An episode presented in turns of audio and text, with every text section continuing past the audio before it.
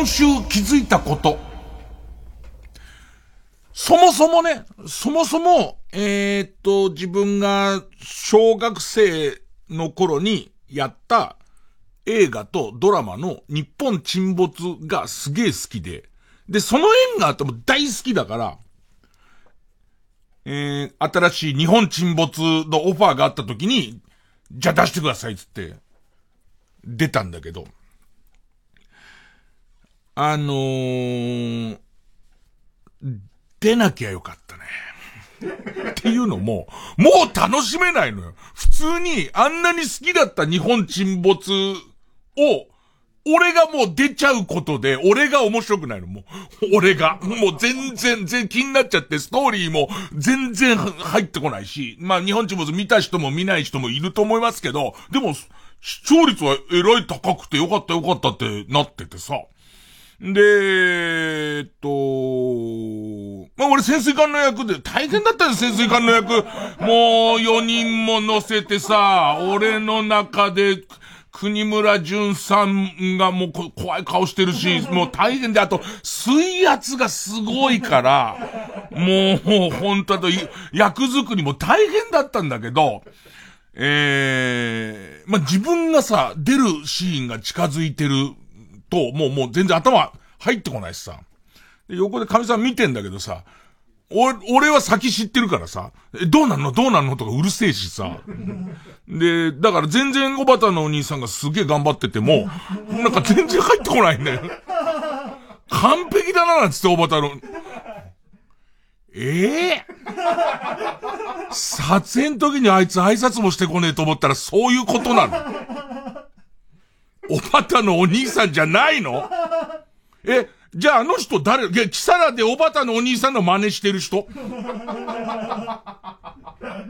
あんま飲み込めてないんで、俺は。そのドラマの時も大変だったから、飲み込めてないんだけど、本来大好きな日本沈没のストーリーが全然入ってこないわけ。で、なんだろうね、もう、なんか、だから、1話、25分拡大スペシャルみたいで。まあ安心したら、割とああいう SF とか食いつかないと思ったら、うちの神さんなんか結構来週も見ようみたいになってたから。まあそれ安心してんだけど、俺が覚えてるのは、もうウミガメの赤ちゃんが可愛い。ウミガメ途中であのおばたのお兄さんがウミガメの赤ちゃん助け、あ、俺さ、でもさ、ちゃんと監督と相談してそうするって決めたんだけど、えっと、僕はそんなにたくさん出てないんですよ。あの、そんなにたくさん出てなくて、で、もっと言うと、素人、まあ、素人、ギャラ終わってんだから素人捨てる場合じゃないんだけど、あのー、どのドラマ出るときもわけわかんなくなっちゃうのは、俺は何が起こってるかを、その役の中の一週刊誌の編集長の俺は、何が起こってるかよく分かってないはずなんだ。その自分の周りのこと以外。でも、今後どうなるみたいことを全部理解して、全部台本を読んで頭入れてから、分からない演技をするか、もう俺周りのここは読んどいてくれっていうとこだけを分かってやるかみたいのを監督に相談した結果、あのー、全部読み込まなくて大丈夫っていう。ね、これとこれとこういうことに関してはちゃんと理解しておかなきゃダメだけれども、それ以外のことは、あの、えっと、えっと、こと細かに、だって知るとさ、知るとでこの後揺れるって分かっちゃうからね。揺れるかなってなっちゃうから。ね、この後揺れるはずだからってなっちゃうじゃないですか。だから、その、全然知らないから、それなりにこう、この後は、あの、俺さえ出なくなってくれれば、あのー、楽しめる。楽しめるはずなんだけど、まあ、今のところはなんかもうちょっと、ダメだね。自分が出ちゃうともう正当な評価は全然できないですね。あとはこう、えっ、ー、と、香川さんが、香川さんが、半沢直樹で、沈没って言ってたのとかかってんのかなっていう。これは、あの、えー、結構こう特撮もあるせいで、えー、日本沈没の撮影ってすごい前にや多分だってここで俺話したのも、2月ぐらいじゃん。だからみんな注目してほしいのは、1話見た人わかると思うけど、ちょっと、あのー、日本がいまず異常気象だみたいなとこいっぱい入ってたでしょ？あの、季節外れの30度とかになってみんなすごくこう、暑いな、なんかおかしいんじゃねえかみたいなことを思ってるっていう設定だったじゃん。俺そこの役作りが俺だけ完璧だから、汗かいてるからね。2月の、2月の撮影に、編集長の役で長袖の上になんかこう、えっ、ー、と、カーディガンみたいのを着てネクタイしたりとか、日頃しない格好してるから、まあ、汗かいちゃってて。んで、そこぐらいかな、俺は自分で自分を褒めてやりたいのは、他の連中汗足したりしてるからね。メイクで。そう、全然役者としてなってないんだよ。そこなんだよ。そこ異常気象っていう台本に書いてあったらもう異常気象なんだから、汗はかかなきゃいけないにもかかわらず、あいつらもうなんかそういう作り物、わかんだよ、そういうのは。あの、俺みたいな本編、本編の人間はああいうのわかんだよ。ああいうところでみんながこう手抜いてきてるっていうか、こう最近の若い者はああいうことしてくんだみたいな。ねあと何かな日本沈没見てて。あとやっぱ出といてよかった。出といてよかったのは、あの、出てないとケチつけちゃうよね。あの、自分がすごい好きなもののリメイクだからさ、あんな日本沈没なんて、あのー、タイトルの題材のものは、ケチつけようと思ったらいくらでもケチつけられるもんだから、なんか自分が出てると人のこと言ってる場合じゃないっていうのがあるから、そこにはすげえ優しくなるみたいとかあるかなね。あとはこの先、この先どうなってくの？みたいな。ね。で、あとちょっと今申し訳ないネタバレしちゃったのは、途中で出なくなるって言っちゃったじゃん。だ潜水艦が途中で出なくなるんだなって みんな、それがバレちゃうから、それがバレちゃうのはとても申し訳ないっていう。ただわかりませんよ。これがもう、俺は割とフェイクを入れてきても、ネタバレしないようにフェイクを入れてきてますから、実は最終的に沈没しそうで沈没しないけど、どうしたんだろうと思ったら、あの、その、えっ、と、日本の地球のマントルのすぐそばで、編集長が地盤を支えてるみたいな、もう、俺が頑張るっつって、ね、俺が頑張るよ日本はっつって沈没しないみたいな、すげえキーマンな可能性もありますけど、まあまあ、そんな、そんなこんなで、ね、そんなこんなで今日もやりますよ。えー、月曜ジャンク、伊集院光る深夜のバカ力。で、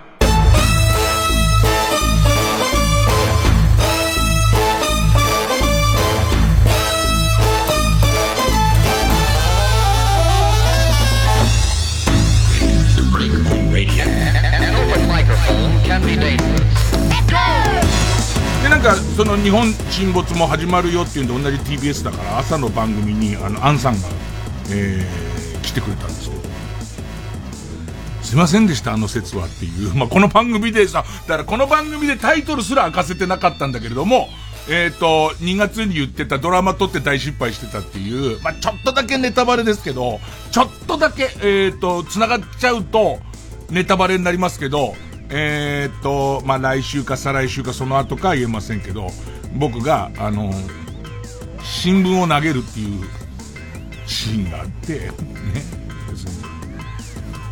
何にも置いてない机の上のアップから始まって、で、俺がそこにバサッと新聞投げると、そこにこう記事が書いてあって、で、この記事について、えっと、アンさんにいろいろ言うんですよ。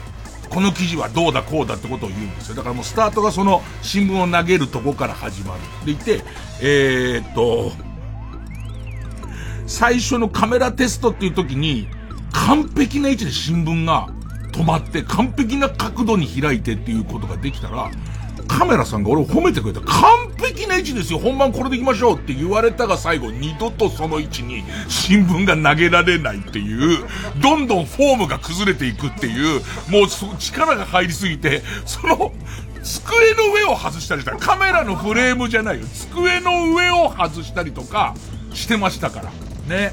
あのー、で、その度に、アンさんは心の中では、んだよっていうね。えー、まあまあ、えっ、ー、と、ご迷惑かけましたって大あんな俺がその新聞を投げ損なうシーンとか腹立ってたんじゃないですかって言ってね。あの、したら、あ、心の中ではつってた。まあねまあしばらく自分、自分があるけど出なくなってきたらもう多少は楽しめんだと思うんですけどね。えーまあそんなこんなでとりあえず行きますかね。曲行きますかね。えー、っと、宮本浩次、この道の先で。愛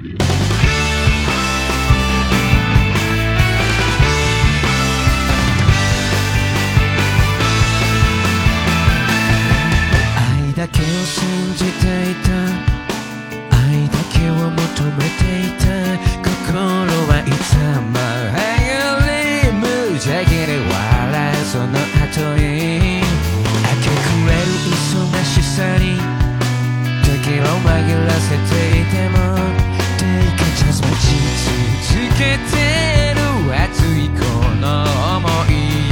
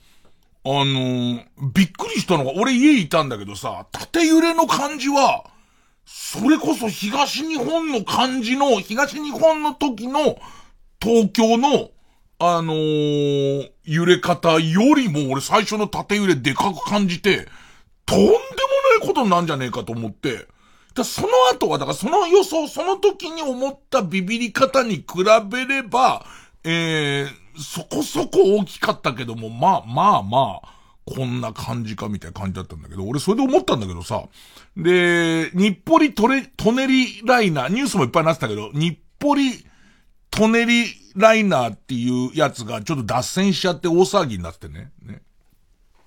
地震本体のことじゃなくてさ、こう、朝の番組で長島一茂さんが、あの、俺、その、あの字、なんていうの？えーっと、牛の住んでるとこ牛舎とか言うじゃん。あの牛舎、まああと学校校舎とか言うじゃんか。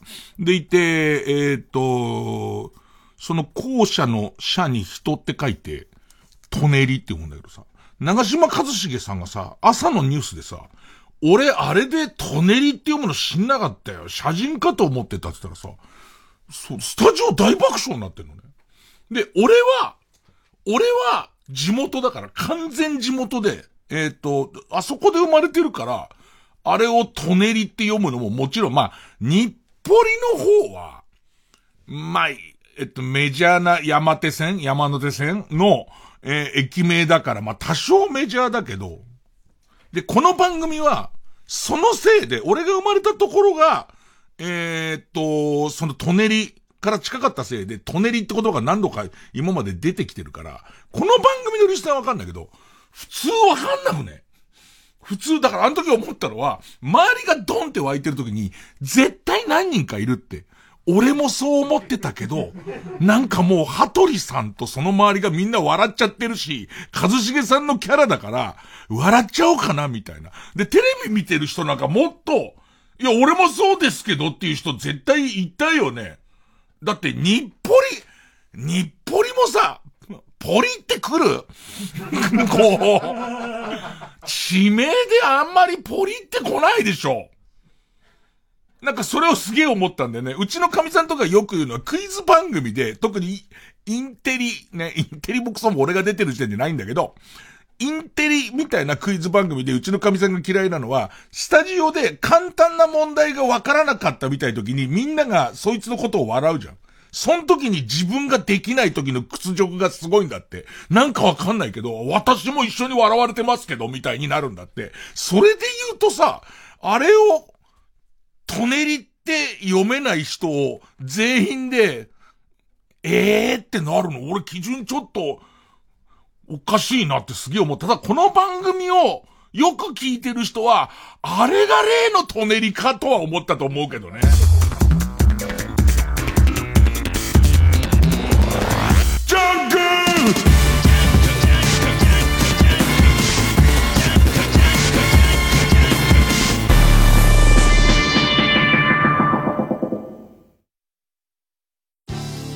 TBS ラジオジャンクこの時間は小学館中外製薬マルハニチロ伊藤園ホテルズ他各社の提供でお送りしますわらわは佐藤小太郎と申す。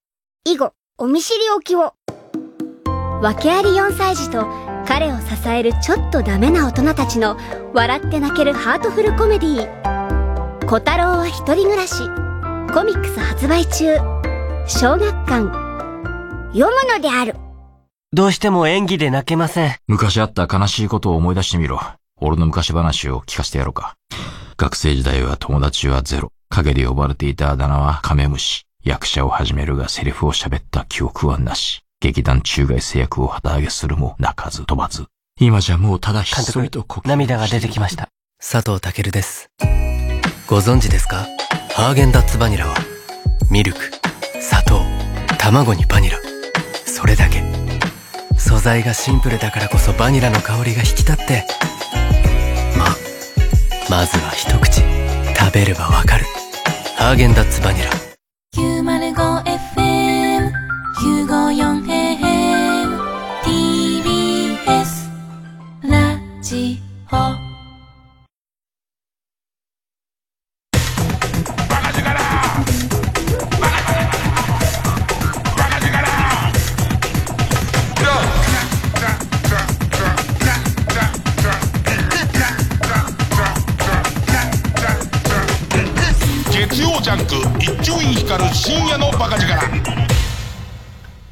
沈没のパンは出ないの。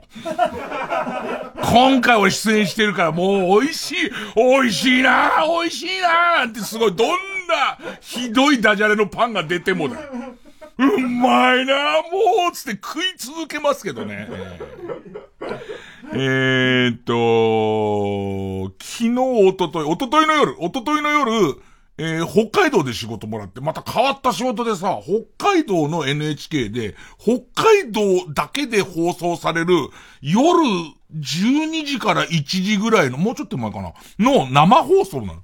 生放送で、で、その、北海道日本ハムファイターズは、えー、明日のドラフトで、まあ、要は今日やったんだけど、今日やったドラフトで、え、どういう補強をするべきか、みたいのを、えっと、日本ハムファンの人を集めて、生討論するみたいな、変わった番組出してもらって、だ久々飛行機乗ったき何以来かな。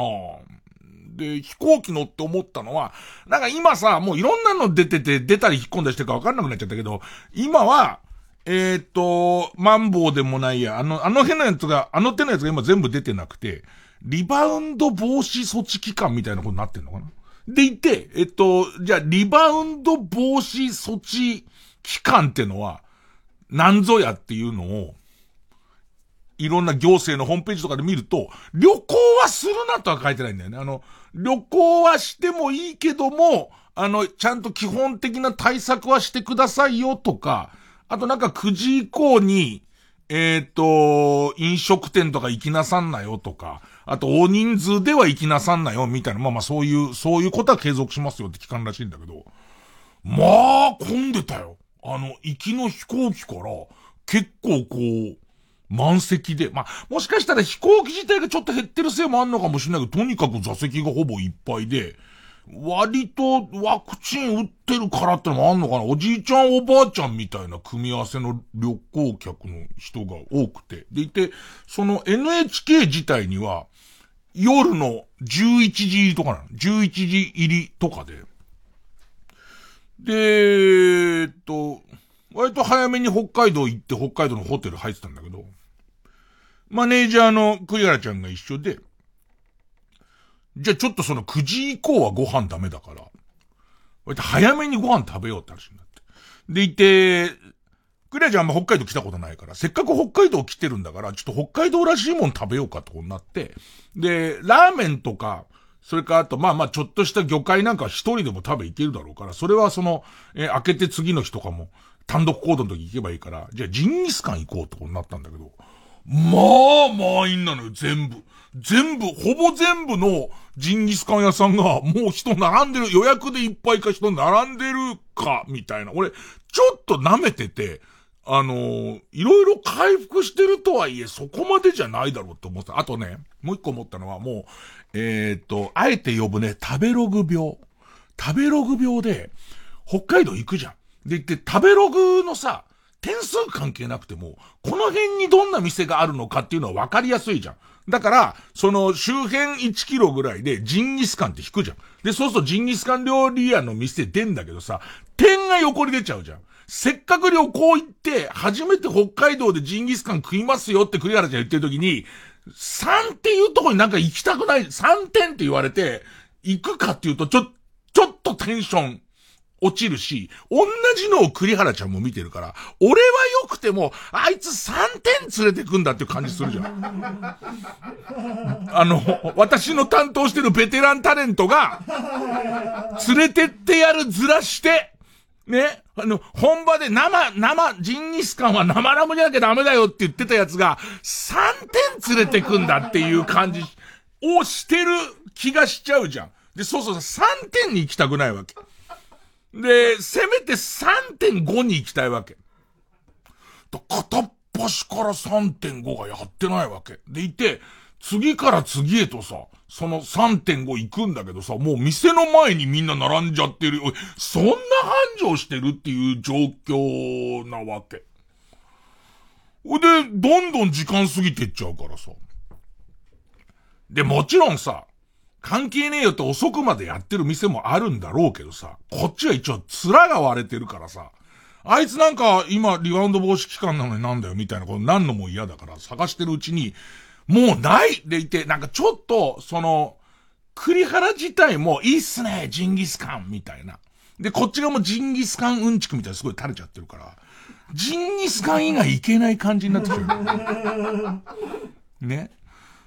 で、したもう最後の頼みの綱みたいところもダメで。で、結果なんかもう、ファミマでイクラのおにぎりを、で、これも迷うのよ。もうしょうがないじゃんって。何も食べないで仕事行かなきゃいかないから。もうファミマでいいんじゃねみたいな。ね。で、この問題はね、ファミマに何の文句もないよ。何の文句もないけど、イクラを食うべきかべきじゃないからな。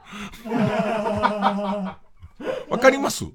あの、クリスマスに何食ってもいいんだけど、一人でケーキ食っちゃダメな感じわかります。え、別にバレンタインデーだろうが何だろうが、別にチョコ食ってもいいはずじゃないですか。でもバレンタインだけはチョコ食ったら負けな感じしますでしょ。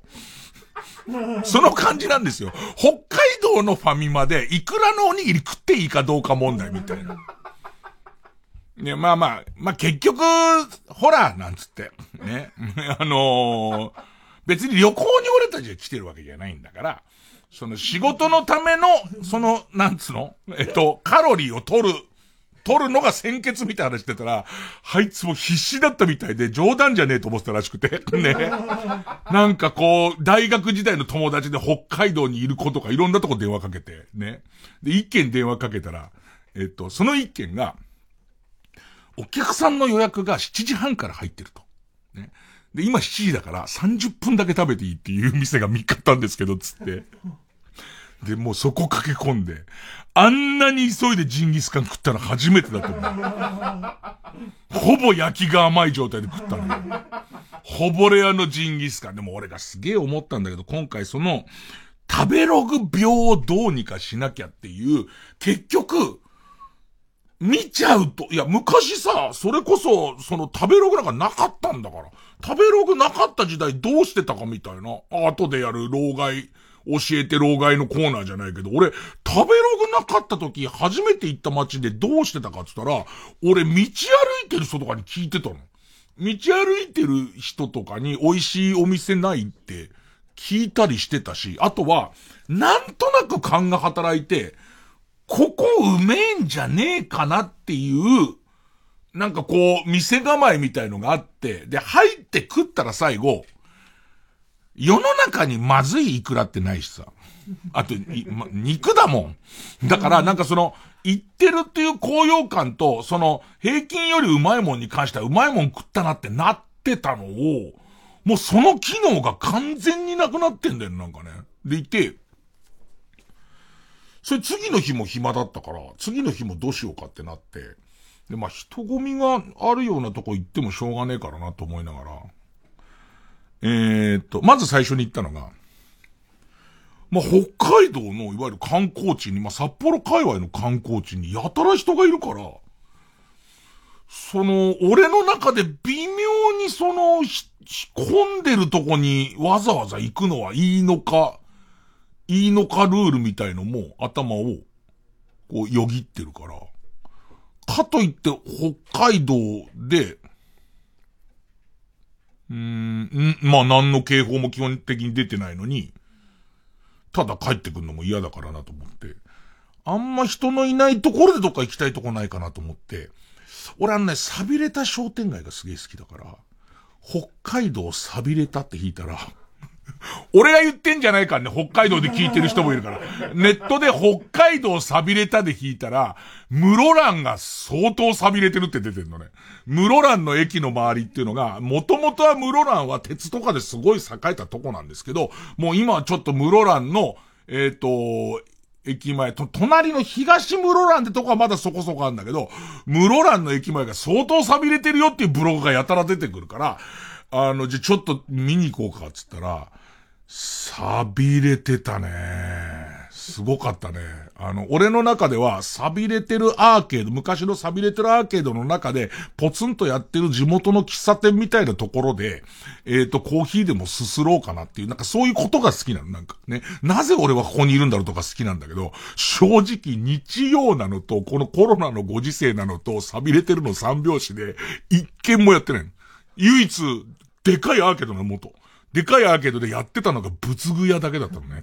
仏具屋は寄る理由があんまりないから、そこで室蘭で、ただただ時間潰して、で、その後、そういえば、札幌から、電車乗り継いで1時間半ぐらいのとある、まあ、中心部じゃないところに、昔旅した時に行った、こう、定食屋があったな、つって。で、そこの定食屋がとにかくうまかった覚えがあって、なんか焼いたニシンと、えっ、と、ホタテかなんか食ってすげえこう、うまかった記憶があるから、そこ行ってみようと思って。電車乗り継いで、行って。で、多分この辺だったんだけどなと思いながら、行ったらすげえ綺麗になってるの。すげえ綺麗になってて、はい、入って。で、えっと、バス停を探したいから、バス停を確保してからじゃ帰る。バスの時間とかも全部確保してからじゃ帰れないから調べたら、食べログが当たっちゃってさ、点が出てるわけ。で、そうするとさ、点の分しかうまくないよね。あの、あの時自然にすごい思ったっていう、俺の中ではあの時8点ぐらいうまかったんだけど、食べログ3.2って書かれると、3.2しかうまくないね、もうね。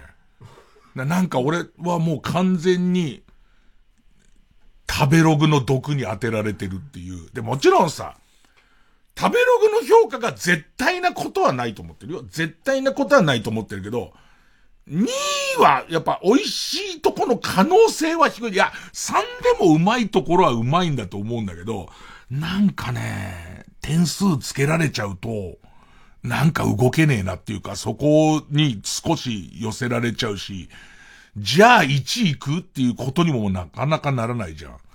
なんかこう、食べログ出てから、つまんなくなったなっていう、なんか俺の中で、俺の中でなんかわかんねえけど、すげえつ、俺の手柄感も減るし、なんか、ああ、もうここにはもう食べログが点数つけてやがると思ったら、なんかこれ俺が見っけた、俺の、俺愛で見っけた店だっていう感じも、全然なくなっちゃうし、なんか変な感じだったね。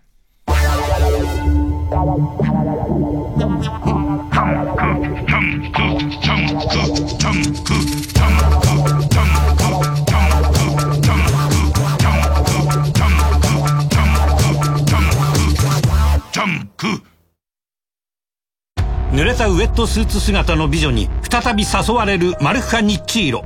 彼が着いた場所は同じ姿の美女が舞い踊る竜宮城だった。次回「パイレーツマルフカ・ニッチーロ」夢か幻かクロマグロ完全養殖の海へ。ビシビシだ！マルハニチロ。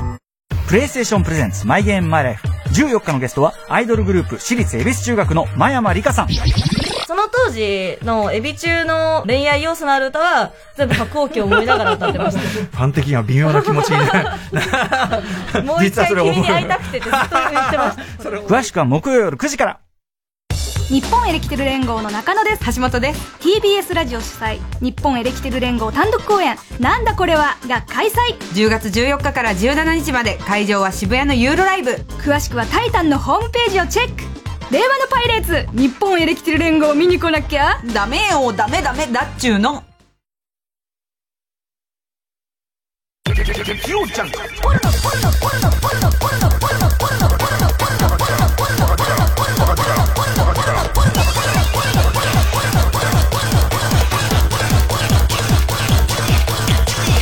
院光る深夜のバカ力。でもそんなこんなで、そろそろ旅再開しようか。まあ、結局、一人旅だから、あのー、多分今の世の中の規約にはぴったり合ってる形のままはいけてるって思うんだけどね。で、ちょっと思ったのが、でいて久々に、例のあの、ドラクエウォークのお土産でも再開してみようかなと思って、ドラクエウォーク起動したら、いつの間にかもう2周年とかなってて、今までずーっとこの、あ起動するとやりたくなるから全然やってないわけ。でいて別に、あの、お土産巡りが好きなんであって、それ日頃こう歩いてドラクエのキャラを育てること自体にあんまり興味がないから、ずーっと1年ぐらいかな、全く起動させなくて、久々に起動させたら、あ、俺こんな感じの装備で、こんな感じのキャラクターだったんだ、みたいな確認したんだけどさ、あの、1年間あいつら何してんのかね。その1年間呼び出さないあのキャラクターの奴ら、でさ、全くレベル上がってないわけじゃん。でいて、一年前、前と同じところにいてさ、で、同じ服着てさ、急に、こう、で、すぐ横のところにいたモンスター倒したりとかしてんだけどさ、何なの？だから、あいつらは一年間の間、一年間撃つみたいなやつなのかな？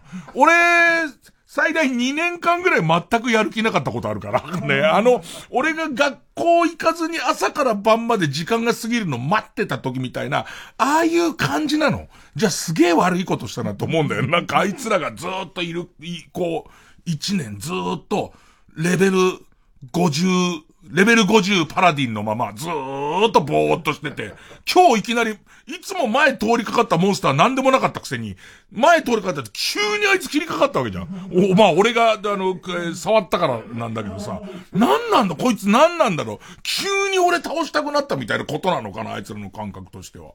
ちょっと久しぶりに関東あたりのその、ドラクエの、えー、お土産集めをしようかな。でもさ、ああいうさ、あれ、なん、なんつったっけ？一なんとかげ、一情報ゲームっていうのなんか実際にさ、テクテク、テクテクみたいなやつとかさ、ああいうゲームあんじゃんか。あの手のゲームのブームってコロナで全部持ってかれちゃう。完全に。やっと、それは、俺ポケモン GO もすっかりやめちゃってから何とも言えないけど、ポケモン GO もそうじゃん。よ、表出歩くなみたいなことをさ、ずっと言われてるからさ、相当廃れてると思うんだよね。で、俺ドラクエのお土産は、全国の多分50%ぐらいは全部取ってんの。50%ぐらい。こっから再開して、ドラクエってなくなんねえのか？大丈夫なのかな？なんか。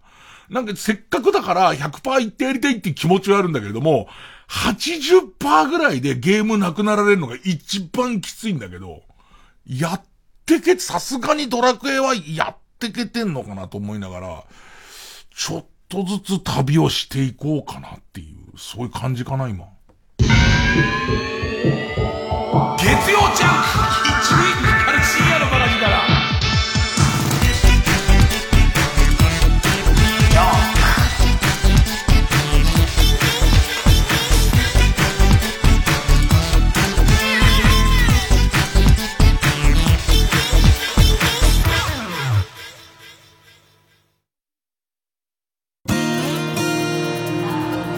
ここでハイチーズの青いままをお聴きください。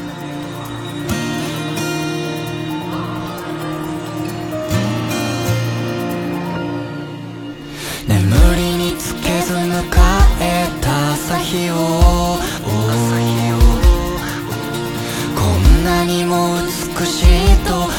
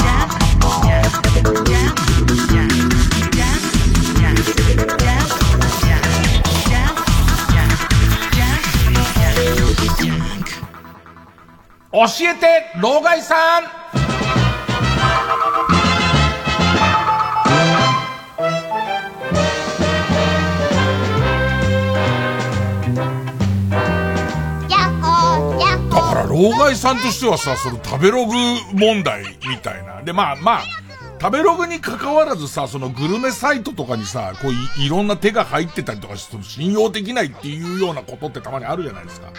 かといって、じゃあ、完全無視ってのも、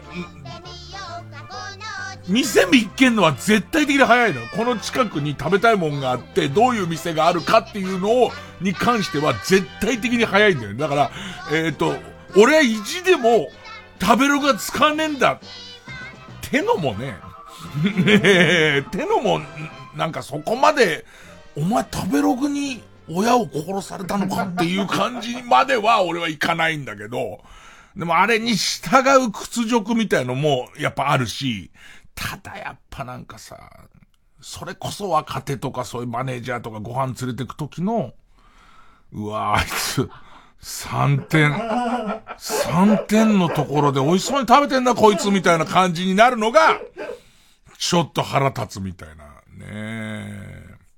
ちょっと難しいとこなんだよな。むしろ1点のとか行きたいです。食べログも。ね。0点、0.2点のやつで、本当に食べ物出すのかなっていうワクワクがあるじゃんか、実際は。丼に山盛りの箸置き出されて食えよ。それ食い終わんないとご飯出さない像が俺の中での0.5点だから、それだったらちょっと行きたいんだけども、食べログ困ったことにそこまで低いのもないじゃんか。ね。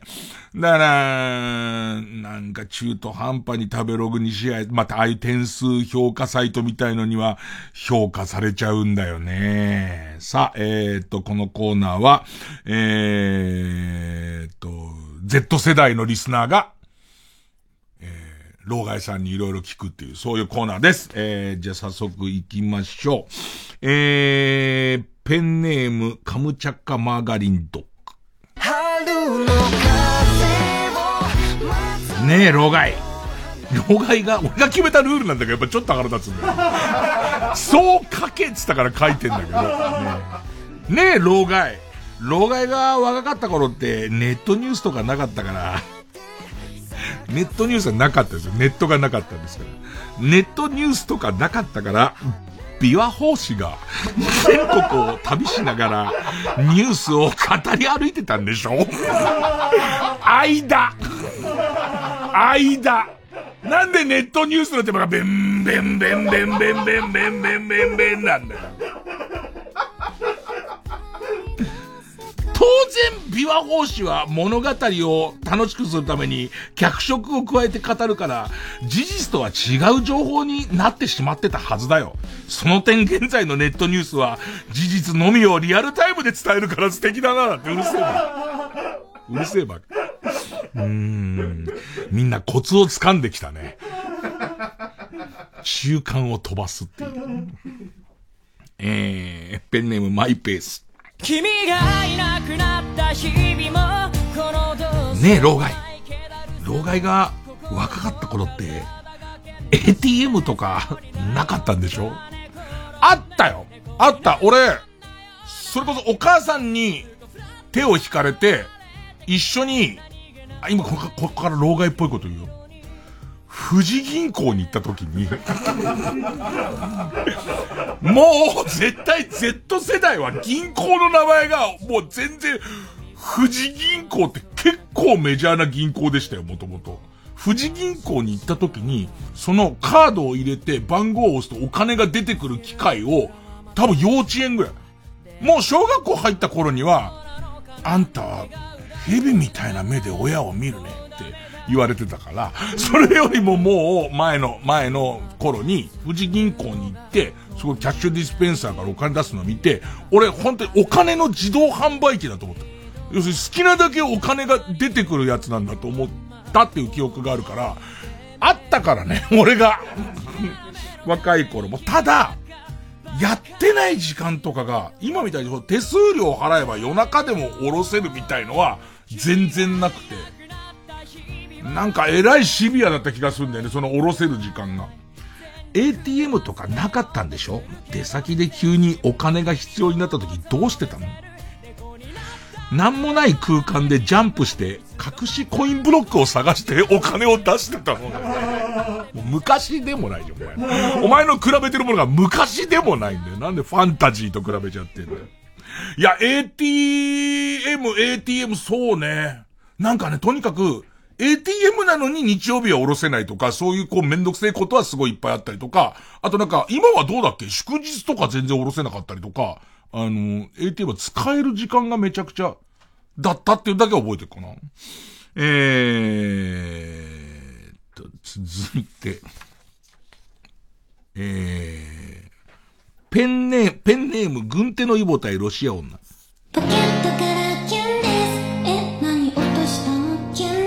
これ知ってるよ、俺。で、それぐらいが一番いい老害の風味でしょ。これあたりを知ってることを若者の曲知ってるっていうのが一番老害としてジャストなところなんだと思うんだよね。あの、全く知らないなんていう老害はむしろかっこいい老害なんです。ね、このポケットからキュンですとか、なんかあのー、と、アロンアロファーの取り扱いを間違えてさ、指と指がくっついちゃったのを剥がそうとしてるみたいな格好あるじゃん。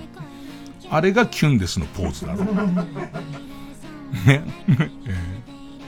もしくは、ダルビッシュが滑り止めの薬を指にな、こう馴染ませてるみたいな、あの感じが多分、ポケットからキュンですの、キュンですのやつだろ。念力煙を、もう念力煙って言っちゃったらもう老害なんですよ。えー、ねえ老害老害が若かった頃って、違う。ねえ老害、老害の若い頃って、ネットなかったんでしょ？なかったよ、ネットは。えー、わからないことがあった時、どうやって調べてたの？全部町内のご隠居に聞いてたの おい、隠居隠居なんだい、マツコ、想像しいね。隠居。アドのうっせぇわの歌い出しの歌詞がわかんねえんだ。はあ、あんなものはな、うっせえなって何回か怒鳴って、あなたが思うより健康ですって言っときゃいいんだよ。みたいなことやってたの。もうそうなんですよ。ああいうなんかその、うっすうっせえわみたいのも、そのサビのとこだけ知ってますけど、歌い出しとか全然わかんない。ちっちゃな頃からか。ちっちゃな頃から、はんならはんなら、うっせえ、うっせえ、健康ですだよね。その間のとこもう全然わかんないですからね。えー、ペンネームマイペース。ねえ、老害。老害が若かった、若かった頃って個室 DVD 鑑賞花太郎とかだから。最近でしょ、別に。あともっと言えばだけど、Z 世代が全員個室 DVD 鑑賞花太郎を知ってるわけじゃないから。そこはジェネレーションで分けてくんないと、世の中の大部分の若者が知ってることを俺にぶつけなきゃダメだから。個室 DVD 鑑賞花太郎を知ってるかどうかは、おそらくジェネレーションじゃないと思うんだよね、それは。ねえ、老害。老害が若かった頃って、個室 DVD 鑑賞、花太郎とか、なかったんでしょ？一人で、じっくり AV 見たいときはどうしてたの？どうしてたエロ本を森で見てたりしてたよ。友達と。友達とエロ本を、基地で、なんか森に基地みたいのを作って、見てたよ。だからあれが俺らの花太郎だよ。俺らの花太郎はあそこですよね。えー、一人でじっくり AV 見たいときはどうしてたの？メタルギアみたいに段ボールに隠れながら見てたの 教えて。えっとね、それで言うと、まあ、エロ本、本、エロ本だから。あの、要するに動く、動くもんなんかないから、動くそのエロスなんかないから、エロ本なんだけど、エロ本を拾ってきたりとか、兄貴の部屋とかから持ってきてなんだけど、自分の部屋でもひ、俺、弟と同じ部屋だったし、あと親とかが急に入ってくるから、押し入れに入って、で、あの、懐中電灯で見るっていう。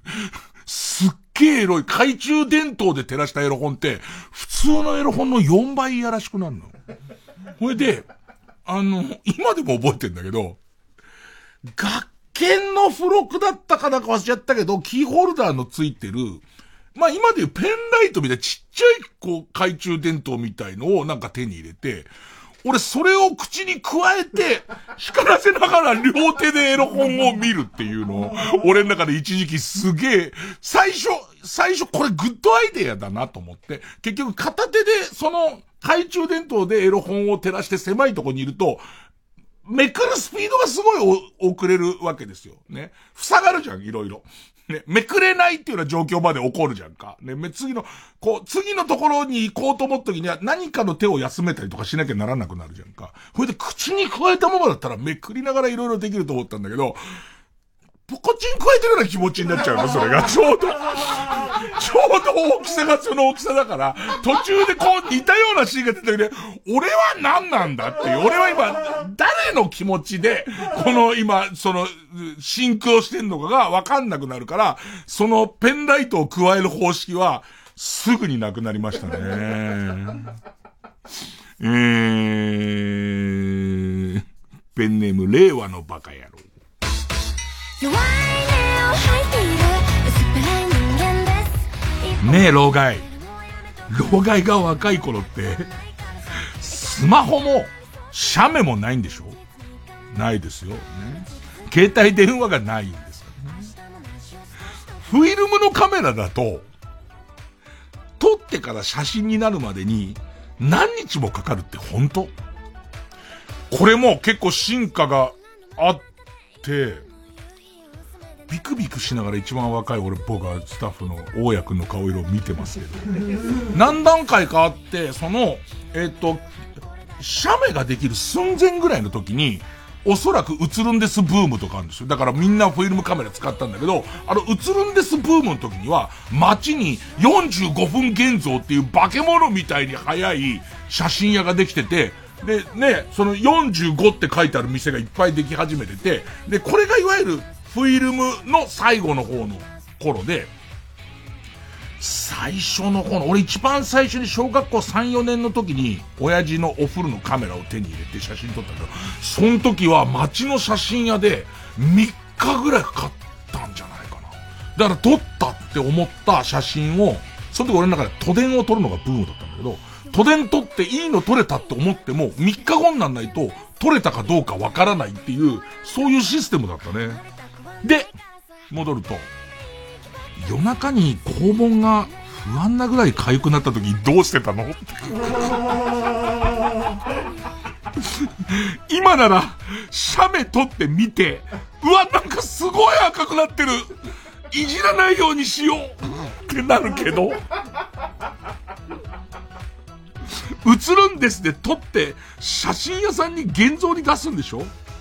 大体近所の写真屋に肛門周りがかぶれてるのバレちゃうし。ちょっとさっきの話題に戻るけど、すっげえいいエロ本を友達に借りた時に、俺写真に撮ってたわ。でいて、その、もう、その撮ったやつを近所の写真屋に出すと、バレ、バレちゃうから、遠い写真屋に持ってったりとかしてたよ。えー、大体近所の写真屋に肛門周りが被れてんのバレちゃうし、写真見た頃には第二段階に入ってることもあるじゃん、だって。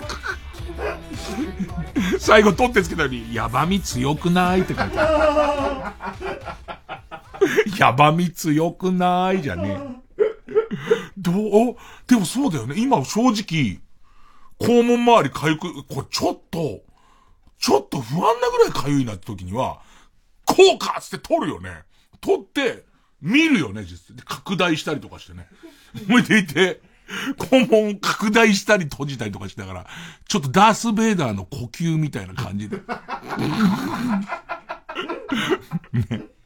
まあまあ、かぶれてない時ね。全然綺麗な肛門だった時には余裕が出てくるから。ねそれをつぼめたり広げたりしますけど。でいて、あ、すげえかぶれてるってなった時には、これはやばい、触っちゃダメだわ。すごいよく分けたからさ、ジェネレーションの差じゃねえんだよ、そこだから全然。俺だって今不安になればそれは嫌なんだけど、昔は本当に器用に合わせ鏡みたいのを使ってた気がするんだよね。手鏡、風呂場で、風呂場で、風呂場の壁に足上げてかかとをつけて、で、その風呂の鏡と手鏡をうまい角度で合わせて、わーおってなってたよね。なってたよね。えま、真っ赤になってるみたいなのが、昔です。月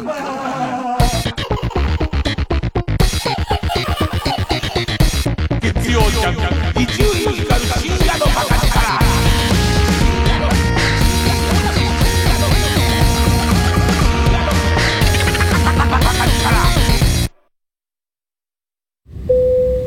お客様の中に温泉好きな方いらっしゃいませんか？え？はい。お伝えしたいメロディーがございます。有名温泉地に49カ所。お得に通える温泉宿なら。いい湯加減旅加減伊藤園ホテルズ。この秋かつてない恐竜たちによる本格ライブステージが豊洲で上演決定。TBS ラジオ公演「リノアライブプレミアムタイムダイバー2021メソゾイックオデッセイ中世代への旅」太古の地球を舞台に繰り広げられる愛と命のドラマ。360度回転劇場で体感する感動の恐竜ライブステージを見逃すな。10月29日から IHI ステージアラウンド東京にて詳しくは TBS ディノアライブで検索。圧巻のスケールで送る恐竜体験。この秋あなたは奇跡の目撃者となる。TBS ラジオ905954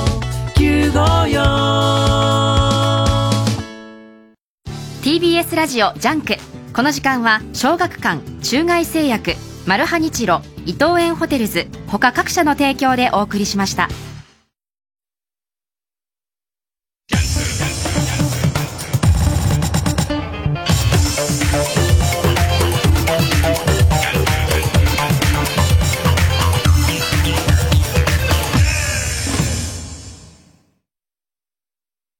市村正親です。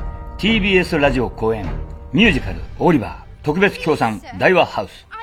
メリー・ポピンズレイ・ミゼラブルを生み出した世界ナンバーワンプロデューサーキャメロン・マッキントッシュが自身のキャリアの原点とする傑作ミュージカル。チャールズ・ディケンズの長編小説「オリバー・ツイスト」を原作とした超大作ミュージカルが31年ぶりに新演出版として日本人キャストで上演された。主演は私市村正親武田真治。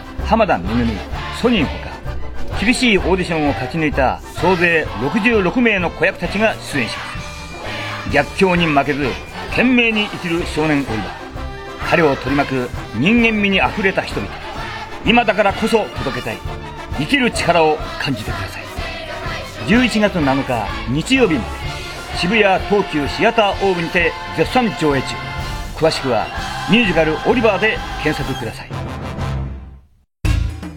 柴田理恵です。TBS ラジオ公演「わはは本舗全体公演オート花魁まもなく開演。なかなか皆様とお会いできない時期が続きましたがわはは本舗ならではの今だからこそできる笑いと感動をお届けします。わはは本舗全体公演オート花魁今月28日から31日まで新宿文化センター大ホールで開催。チケットは好評販売中。詳しくは TBS ラジオのホームページイベント情報。またはわはは本舗03-3406-4472まで。いつまでもあると思うなわはは本舗。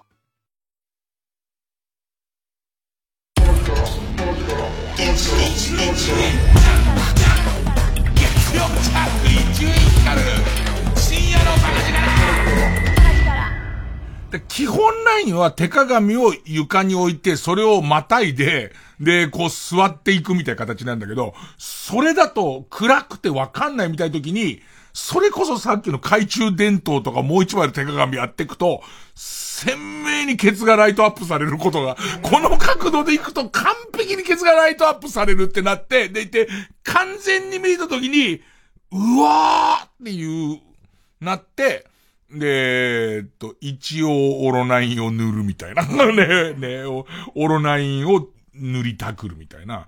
そんな暮らしぶりをしてたような気がするな。でも、その間に多分、写メまではグラデーションが結構あって、俺今朝の健全な朝のラジオ番組に書いてあることで、あの来たメッセージで急に思い出したのは、当時フィルムカメラって36枚撮りとか24枚撮りなんだよね。で、旅行とかに行ったりとかすると、えっと、30枚撮ったんだけど6枚余ってるとか、20枚撮ったら4枚余ってるっていう時に、なんか意味もなく、家族の写真とか撮る。なんかこう家帰ってきて、この4枚使い切らないと、えっ、と、現像に出せない。別に出せんだけど、もったいないってことになって、なんだよよくわかんないけど、おじいちゃんの写真撮ったりとか、あと家の写真撮ったりとかするんだよね。でいて、後にそれが現像されて帰ってきた時に、意外にその時に、それこそ中2とかのカメラマン気取りで撮った花の写真とかどうでもいいんですよ。メインの方の写真とかは、別にそれより上手な花の写真がいくらでも手に入るから。で、その時に何でもない顔してるおじいちゃんの写真。要は、私服の、もう何でもない、の何、何急にって言われて撮られてるおじいちゃんの写真とか、あと、ちゃんと片付けてもいない、撮る予定もなかった部屋に落ちてる、こう、その雑誌とか、えっ、と、その当時の変な家電とかの方が、今となっては貴重な写真だったりとかして、それなんかあの頃のフィルム、フィルム写真、あるあるじゃないかな。あと何かな？最、最初写メが出た頃ですら多分老害なんだろう、もうおそらく。何年ぐらい前一番最初に、携帯にカメラついた時って、で、画質も悪くてこんなもん何に使うんだよって、その後発展するとも思わなかったなさあ、ちょっと一曲いきます。えー、オレンジスパイニクラブ、まつげ。水に溶けたような抱きしめた体温で終わりかけた憂鬱。独り言はやめて。やめたタバコを深く吸い込み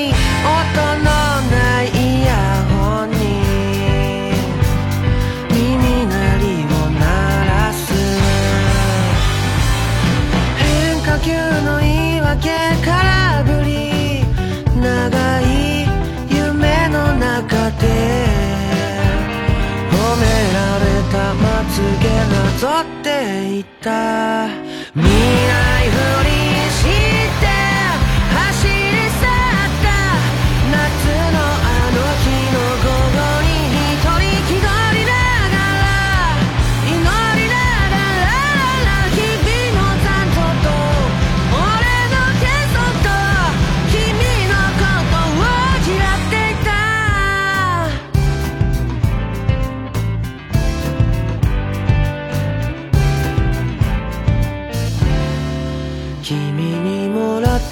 スター結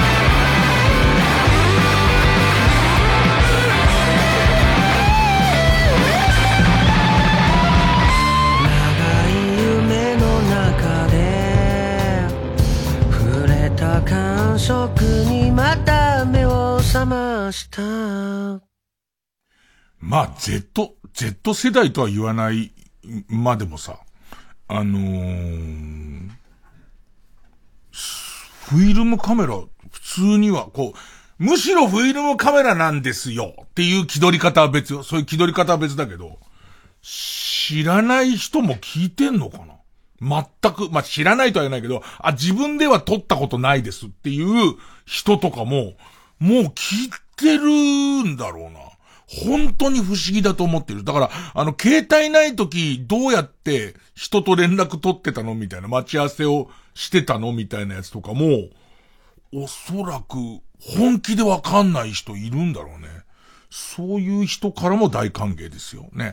明らかにお前俺と同じ世代だろっていう人も書いてきてますけどね。お待ちしてます。続いてこちら。近代史クイズ。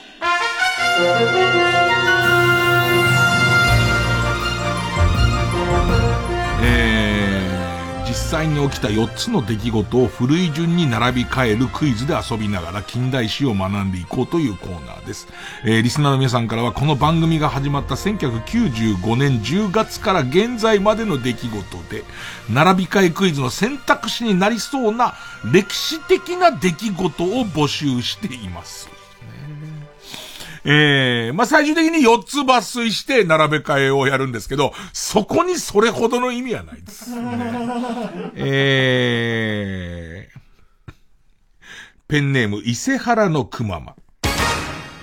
タモリクラブのオープニングの尻がすべて CG になる。なったんだよ。一回フル CG になったんだよ。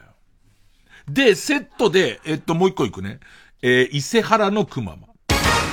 タモリクラブのオープニングの尻が CG から本物の尻に戻る。俺結構長いと思うんだよ。尻 CG 時代。で、えっと、もともと、あの尻は、尻オーディションとかあって、その尻オーディションの審査員に、当時誰だか知らなかった山田五郎さんが出てて、山田五郎さんの最初にテレビに出た時の肩書きは、お尻評論家なのよ。あの人雑誌の編集者で、で、タモさんや、あの、ハウフルズの人たちと面識があって、で、ああいういろんなうんちくを言える人で、多分、タモリクラブのオープニングの尻オーディションの時によく出てたはずな。うわ、これは古い。あ、どっちなんだろう。あれ？尻に戻ってるって思ったんだよな。それ最近な気がするんだよな。えー、続いて。ペンネーム、ペンネーム終電万事。林家三平が、嫁と母親の三人で出演していたゴールデン冠番組、海老名さんちのちゃぶ台が TBS でスタートする。ゾッとすんだけど。俺これ当時いじってたかなちょっと、ゾッとするんだけど、なんか。林家三平お師匠様が、TBS ラジオで番組やったのを覚えてんですよ。もうその、エビナ系コレクションで、それこそたけしさんとか出るし、ゲストがすごいんだけど、それに輪をかけて三平師匠のトークがすごかったんですけど、テレビやってたんだ。いや、近代史って恐ろしいもんで、知らないやつ急に出るからね。えー、ペンネーム、税金払ってるから許して。日刊スポーツの記者が、巨人の鉄壁のリリーフ陣を、スコット鉄太郎と呼び出す。えっとね、スコットは、マシソン。マシソンです。で、うわ太郎がわかんねえわ、鉄は山口。っていうピッチャーだった。うわー、太郎がわかんねえわ。太郎がわかんないわ。何それって思うんだよね。何それ。いや、ああいうのさ、わかんねえ。今思えばだけどさ、ハンカチ王子ってなんだよ。ハンカチ持ってるから ね失礼だよ。人の呼び名、しかもさ、学生だよ。学生に勝手にハンカチ王子ってつけて呼ぶんじゃねえよって思うんだけど、ね。西村。西村健太郎。それを、だからよくわかんないのは、阪神のその3人を頭文字を取って JFK って呼んでた。ね。えー、っと、ウィリアムス、えー、っと、JFK、藤川、えー、K、久保田。これを JFK って呼んでたんだ。あれ ?F そうだっけ ?F は、福原だったっけ？藤川でいいんだっけ？呼んでたんだけど、それを多分真似て作ろうとしたと思うね。3人を組み合わせで呼ぶやつ。スコット鉄太郎ってなんだよ。なんともかかってないし、スコット鉄太郎は。ね。もともと一人でスコット鉄太郎っていう人がいてならわかるよ。で、それを3人合わせて、JFK はジョン・ F・ ケネディがいてんじゃんか。略語としてあってんじゃないなんだよ、スコット鉄太郎。えー、ペンネーム、新谷電機。佐々木健介が南越谷に元祖白いたい焼き屋、たい焼き、た白い元祖白たい焼き、お長屋、えー、健介越谷店をオープンし、たい焼き10個以上買った客、先着100名に、北斗晶の実家で採れたネギを配った日知らねえ。ただ問題は、俺はこの白いたい焼きが大好きで、あのー本当に好きで、あの、ブームが終わったことで、生地一度ブームになったから世の中になくなってることを今すごい嘆いてるぐらい、世の中にやたら白たい焼きがあった時、俺白たい焼き、普通のたい焼きよりも白いたい焼きの方がうまいと思ってすげえ食ってたのにもかかわらず、今白、だってさ、悪いけど、河野くん白たい焼き買ってくれ、買ってきてって言われても困るぐらい白たい焼きないもんね。いつだろうな まあ、そ、さ、さ、佐々木健介さんがいつやったか以上にもう、もう、白たい焼きいつかわかんねえな。えー、うんペンネーム、ウルトラマンキダ太郎。財津一郎主演の、財津一郎出演の竹本ピアノの CM 放送開始。これ古いと思うんだよね。絶対撮り直さないよね。だってさ、両サイド足してまでやってるでしょ。あの、テレビのサイズが違う頃から、違う頃撮ったやつを、無理やり横に足して、今ももっと、もっと、竹、もっとってやってるでしょ。財津さんの現在をみんなわかんないよね、なんかね。いや、あれすごい前だと思うよ。竹本、ピアノ売ってちょうだい。ピア、ピアノ売ってちょうだいは、下手したら2000年になってないかも。前世紀から言ってるような気もする。えー、ラスト、ペンネーム、税金払ってるから許して。ロシアの大統領がメドベージェフからプーチンに変わるなんて急に。なんかキャッチボールやってんだよな。そのプーチンの人気、人気が切れるとメドベージェフにして、メドジェベージェフ切れる。なんで急に？えっと、今日の説問がですね、えー、タモリクラブのオープニングの尻が CG になる。それから、えー、タモリクラブのオープニングが、えー CG から本物に戻る。佐々木健介が白たい焼き屋で先着200人に北斗晶の実家で採れたネギを配る。そして、ロシアの大統領がメドベージェフからプーチンに変わるの、この4つです。えっとねメドベージェフからプーチン、あー、い、あー竹本ピアノが一番古いんだけどな、絶対な。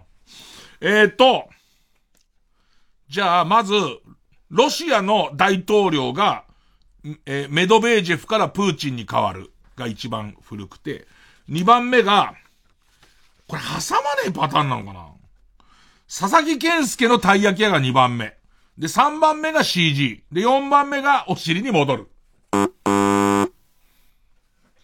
悔しくもなんともないです。えー、結果、一番古いのは、一番古いのは、あー、そうですか。えー、佐々木健介が白たい焼き屋さんをオープンしたのが一番古い。2009年。直後に、まあ、この影響も受けてなんでしょうね。タモリクラブのお尻が CG になります。で、えー、しばらく CG 続くんですけど、えーこの CG、CG 期の途中ですよね。えーロシアの大統領がプーチンになります。で、最後、えー CG が、あ、だから CG は相当長く6年間も CG だったんだね。CG がお尻に戻るというね。ね、覚えなくて全然いいです。で、俺の中でずっと頭に渦巻いてるのは、エビナ家の番組、怖っていうのすごい渦巻いてます。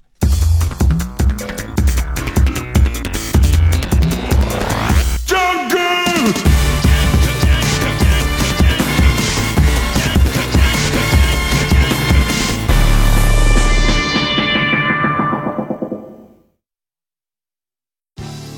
TBS ラジオジャンク。この時間は小学館中外製薬マルハニチロ伊藤園ホテルズ。他各社の提供でお送りします。この街に似合わねえ黒スーツの女が5人。大男ばかり狩ってるみてえだが狙われてんのはうちのボスなんじゃねえか？なんかきなくせえ匂いがするがおいロック構うことねえぜ。やってやろうじゃねえか。ブラックラグーン待望の最新第12集発売中。小学館。TBS ラジオ公演加藤登紀子ほろ酔いコンサート2021花物語。温かい歌声でじっくりと心にしみる名曲の数々を聴きに来ませんか？歌を大きな花束にしてあなたに届けます。12月10日横浜館内ホール。12月25日26日ヒューリックホール東京。お問い合わせは03-3352-3875トキコプランニングまで。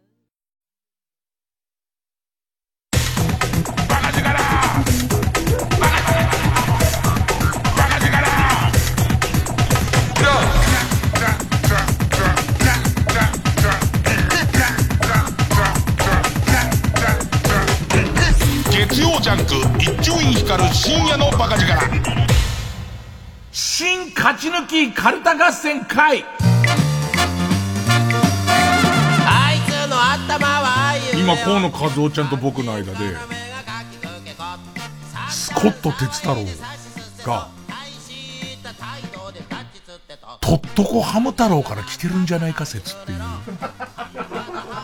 だとしたら誰か注意しろよっていう。全然違うから。えー、新勝ち抜きカルタ合戦会です。番組オリジナルのカルタを作ろうというコーナーです。えー、このコーナー毎回2つのテーマのカルタが戦って生放送で番組を聞いている皆さんからのメール投票で勝敗を決めます。で、対戦するのは前の週に勝ち抜いてきたカルタと、えー、現在たくさんのテーマを同時に募集している予選ブロックの中で一番盛り上がっているチャレンジャーのカルタです。えー、勝つごとにあ行、家行、作業と進んで負ければ、えー、予選ブロックに戻ります。和行を勝ち抜けばカルタは完成でゴールインです。同じ文字で3連敗するとテーマは消滅になります。えー、今週の対戦カード、まずは現在勝ち抜き中。はっていうゲームのお題。ね。えー、まあ、とぼけのは、あぜんのは、怒りのは、などを拡張して、よりいろんなはのお題を集めようというテーマの、はっていうカルタ。で、今週家業なんですけど、まあ、はだけじゃなくて、あ、い、う、え、おのお題も募集します。で、対する予選ブロックから登場のカルタは、えー初登場です。えー週刊ディアゴスティーニの中でも、えー特別価格の創刊号すら誰も買わなかったので、人知れず廃刊になったシリーズを報告してもらおうという、廃刊ディアゴスティーニカルタ。ね、あ行でございます。えーそれじゃ行きます。まずはこちら。はぁっていうカルタ。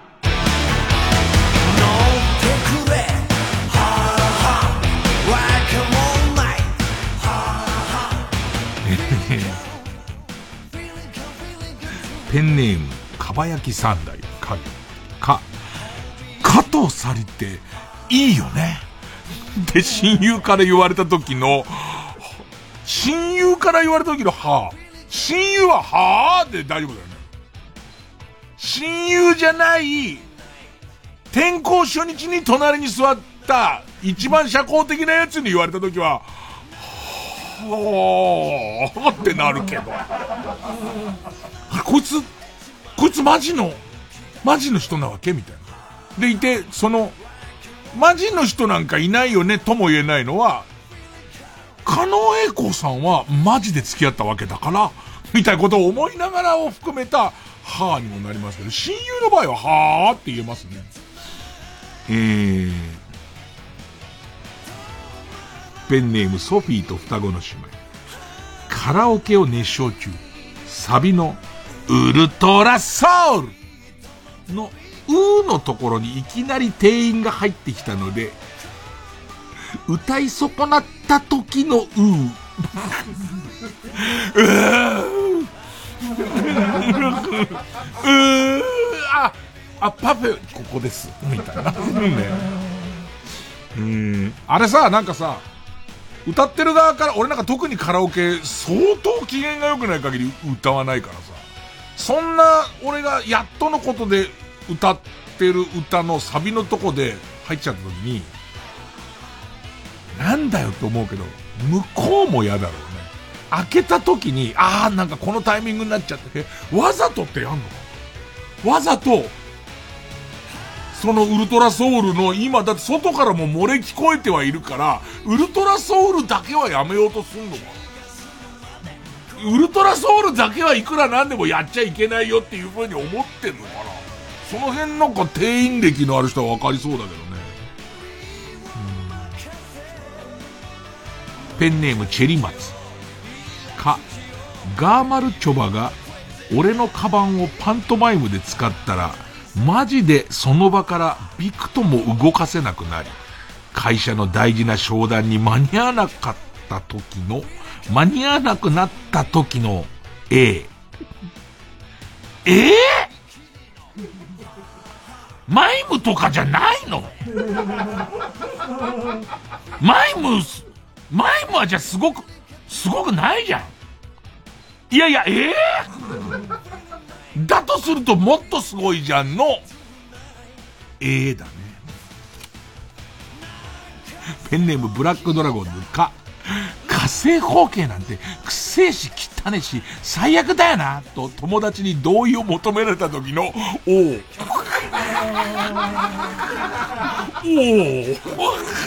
おお。俺なんかもうズル向け、ズル向け赤チンコですか、俺は。ズル向け赤チンコですから、ああって言いますけどね。でも多分、河野くんあたりは、おおペンネームマイペースか。会社の金庫をこじ開けて、金を横領しようとしている現場を、顔見知りの警備員にバッチリ見られ、なんとかマンボでも踊って、ごまかそうとした時のうー。えーってちょっと無理かと思ってるからね。これは無理だろうなっていうね、思、思、思ってっからね。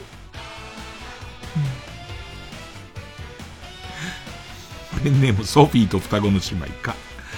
悲しみをこらえながら父ちゃんの遺品整理をしていたら、押し入れの奥から、白い警官の、白い警察のヘルメットと3億円が出てきた時の A。えー、えー、えーっていう。ペンネーム軍手のイボ対ロシア女か、関東方形についてめちゃめちゃ詳しくラッパーにディスられた時の O。でそこまで知ってんだっていうね、関東方形について保険がどれぐらい、どれぐらいの関東度合いで保険が完全適用になるのかとかも入ってっから、ライムの中に。で、で、こっち側をすげえディスってるようだろうけど、ねえ、保険、保険 OK みたいなやつすげえ言ってくるけど、お前もが入ってるから、おー、おー。ペンネーム、お父さんの宇宙が来たよ。いいペンネームだね。お父さんの宇宙が来たよ。か、母さんが神隠しから帰ってきた時にはもうお前を身ごもってたんだよな、という衝撃の事実を、なんでもね、一家団らんの場で雑談の一つとして聞いてしまった時の、はは？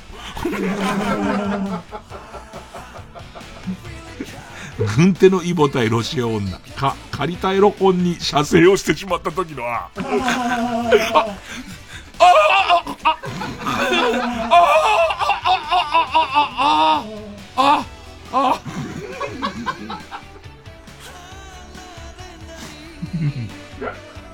ペンネームどうにもならんよか。元祖を掲げているラーメン屋と本家を名乗るラーメン屋が隣り合った状態でいがみ合ってるけど、どっちもクソまずかった時の王。これはすげえ高等技術なんですよ。1軒目と2軒目で違います。1軒目は、おー、要は、あ、なるほどね。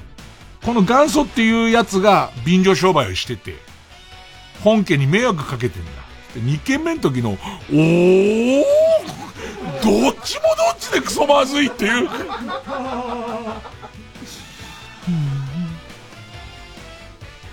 ペンネーム山伏の息子、き、きび団子を欲しがる犬に、家来になることを条件に一つ食べさせてあげたら、泡を吹いて痙攣しだした時の絵。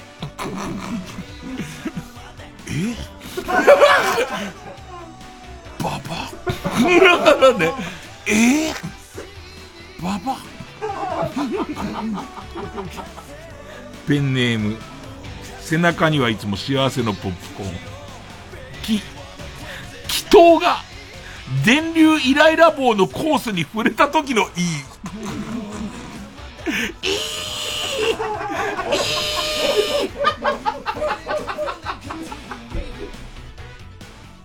ペンネームオイル袋。き、ギャグ系のガチャガチャに何を思ったか2000円も使い、ふと我に返った時のは。はあ。あの、ギャグ系のガチャガチャってさ、どうすんの？いや、見て面白いなって思う時はよくできてると思う時あるんだけど、なんかホットドッグス、ホットドッグにほんと犬挟まってるやつのキーホルダーとかあるじゃんどうすんの？あれを最終的に。どうすんだろうっていう。えー、ペンネームかば焼き三太夫。く、空気階段さんの大ファンですと急に言い始めるアイドルを見た時の、はあ。はあ。早くも。もうね。ペンネーム軍手のイボタイロシア女。く、朽ち果てた教会に爆乳シスターの幽霊が出ると聞き、胎児にやってきたら、確かに爆乳だが、その爆乳で歩くし、爆乳が喋るし、爆乳がパカッと開いて、小型のミサイルを飛ばすし。の A。あの、この、このカルタを、バイプレイヤーの皆さんにやってほしいよ。一人一人。まあ、今朝お会いしたばかりのところで言うと、マスタケシさんにやってほしいよ。ペンネームマンボマンボ、く、熊切あさみを撃退するスプレー。熊キラーをこんなとこ入れてきたか、その手のやつを。熊切あさみを撃退するスプレー、熊キラーを眼球めがけて噴射したにもかかわらず、血涙を流しながら、こちらに向かってきた時の片岡愛之助の A。ええー、専用なのに専用なのにも効かないんだっていうのが入ってなきゃダメですよね。あの、もう専用、だって、クマキラーだからね。もうクマキラーさみ用のスプレーで、ちゃんとイラストも、えー、っと、熊切あさみのイラストが書いてありますから。あと鳥と。ね赤いやつと。ねほんとそうだ、ええー、ってなりますよね。ペンネーム大入り袋け。健康目的で堂々とやっていた、堂々と行っていたオナニーが、世間ではエロい、恥ずかしい行為だと認識されていると初めて分かった時のええっていう。友達ん家とかで、お父さんとかお母さんいる時に、あ、いいっすかちょっとオナニーしてっていう。一緒にしますかぐらいの時に、なんか友達が慌てて、お前、正気かお前、つっていろいろ説明されてもらった時の、えー、えー、お前ち変わってんな。うち。えー、つって友達とか電話したりとかして。ペンネーム、乱数調整ナポリタン系。けん玉の剣先をアナルに、玉の穴にチンコを入れてみた時の、お 何それ？え？穴を、ケツの穴にギュッて入れて、チンコを、えー、玉の穴にギュッて入った時の、なんだろうね？できたって感じかな。なんか、これだっていう。おー違うな。なんだろうな、この、でも何か、何かわかんないけど、おーっていう声は気持ちがいいとかじゃないよ、このおーは。おー何のおーなんだよ、これ。えー、ペンネーム闇の自負け。今朝納車したばかりの新車が頼んでもいねえのに、勝手に草間弥生カラーに、草間弥生カラーにされていた時のか。ペンネーム豆腐小僧、こ、コロコロコミックの角ですねを叩かれた時の、うー。痛えな痛えなえー、ペンネームピストルチョコ、こ、こじるりがブックオフでキングダムを全巻売ってるのを見た時の、ああ。ああ。そういうことか。全62巻。ドーン、ね、いらないのか。ペンネーム、ボブサップ、こ、小林幸子がマスクドシンガーの正体だと知った時のパフュームの3人の絵。えー。違うんですよ、あれね。あの、最初の時はすっげえ一生懸命とぼけてたんですけど、途中から開き直り始めるんですよ、ちょっと。ちょっと。あの声は小林幸子さんしかいないじゃんって言い出した時に、俺の方が、ええー、言っていいのそれっていう感じになりましたから。えー、ということで、えー、ハーというカルタの家業でした。対するはこちらです。配管、デアゴスティーニカルタ呼び捨てられる雑誌のように私のペンネーム、暁ガラ、明けガラス。あ、阿佐ヶ谷姉妹を作ろう。一年間かけて、1分の1サイズフィギュアが完成するぞ。創刊号と最終号にメガネがつく。どっちどっちのなの最初メガネこう持ってこられてもさ、置くとこがないからさ、ねちょっとずつ、お姉さんと妹が、ちょっとずつできてくの嫌だよね。お姉さんだけもう先できてくれたらいいんだけど、なんかわかんないけど、お今日、今回はお姉さんの耳とか、うん。うん。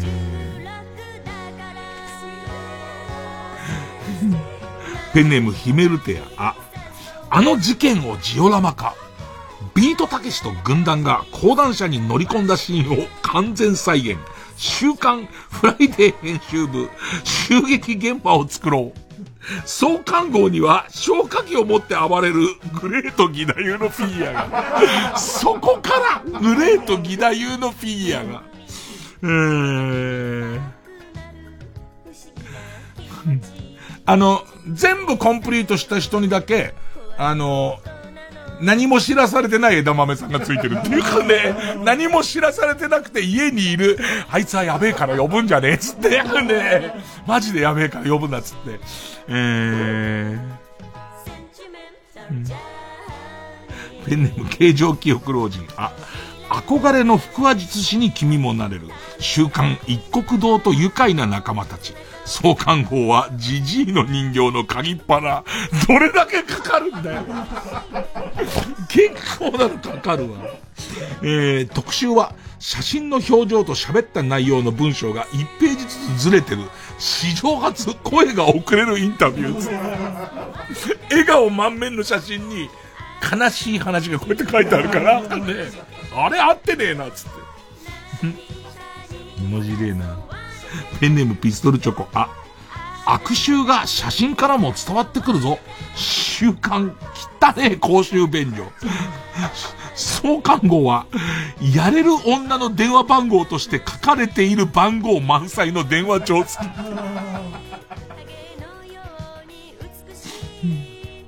ペンネーム、ベニヤうんこ。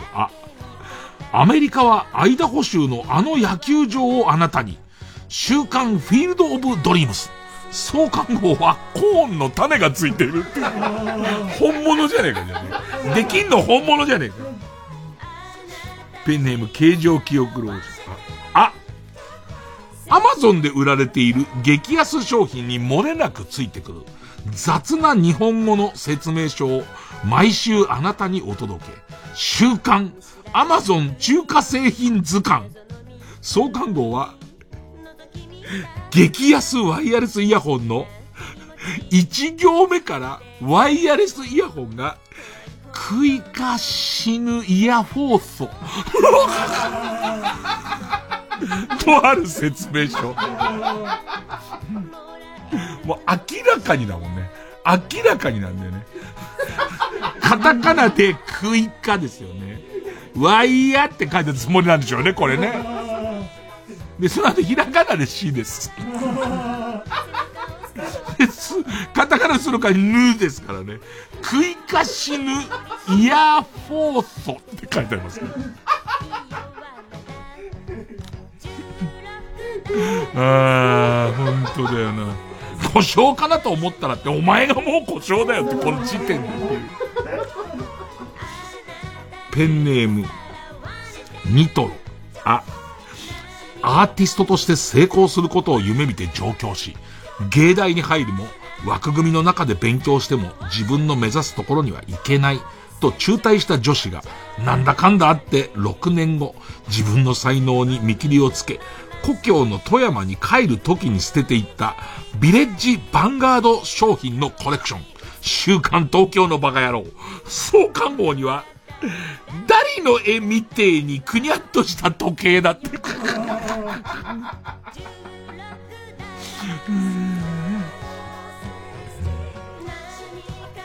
ペンネーム、鍋定食。あ、秋元康大先生の歴史を徹底解説。週刊、映像と数字で読み解く、秋元康のキャリアから抹消された仕事。創刊号は、ネズミっ子クラブ特集。ね。ドリキャス特集とかもあってほしいね。結構関わってますからね。えー、ペンネーム、釧路ダンディ。あ、アイドルの握手会を出禁になった男たちの生き様を見ろ。週刊ボーダー越えオタク。創刊号は、実録、剥がしが3枚つく男。すごい強者がいっぱいいんだよね。で、いろんな写真で、どう、で、どういう伝説が、おしっこちょうだいおしっこちょうだい伝説おしっこちょうだい伝説そこに、もう、ものすごい形相の剥がしが。ペンネーム花トレイン。あ、あなたはこの本の付録にときめく？ときめかない？届いた橋から捨てていこう。瞬間、週刊、こんまり。いらねえもんじゃん。いらねえもん。えー、ペンネーム母さんと白熊さんが、い、井森美幸の例のダンスをマスターしよう。週刊ホリプロスカウトキャラバンオーディションでの奇妙な踊り。えー、本人の解説付きであなたも覚えよう。創刊号は、井森美幸が着たレオタードのレプリカ入り。まずそれを着るところから始まるからね。ペンネームピストルチョコ、い、池の水全部抜くの全放送を網羅。週刊、池の底から出てきたものマガジン。創刊号はディルド。ディルドと。えー、ペンネームピストルチョコ、い、いくらでもかけられる。週刊いくら丼。創刊号はいくらのフィギュア5粒。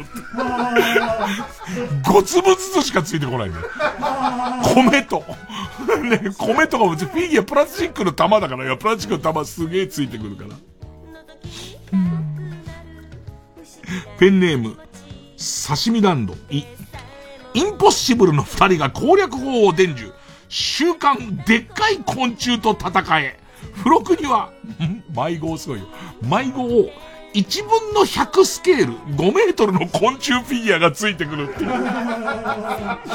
5センチの株とか、100分の1じゃないから。1分の100だから、100倍の大きさだから、5メートルの昆虫フィギュアがついてくる。創刊号はカブトムシって書いてる。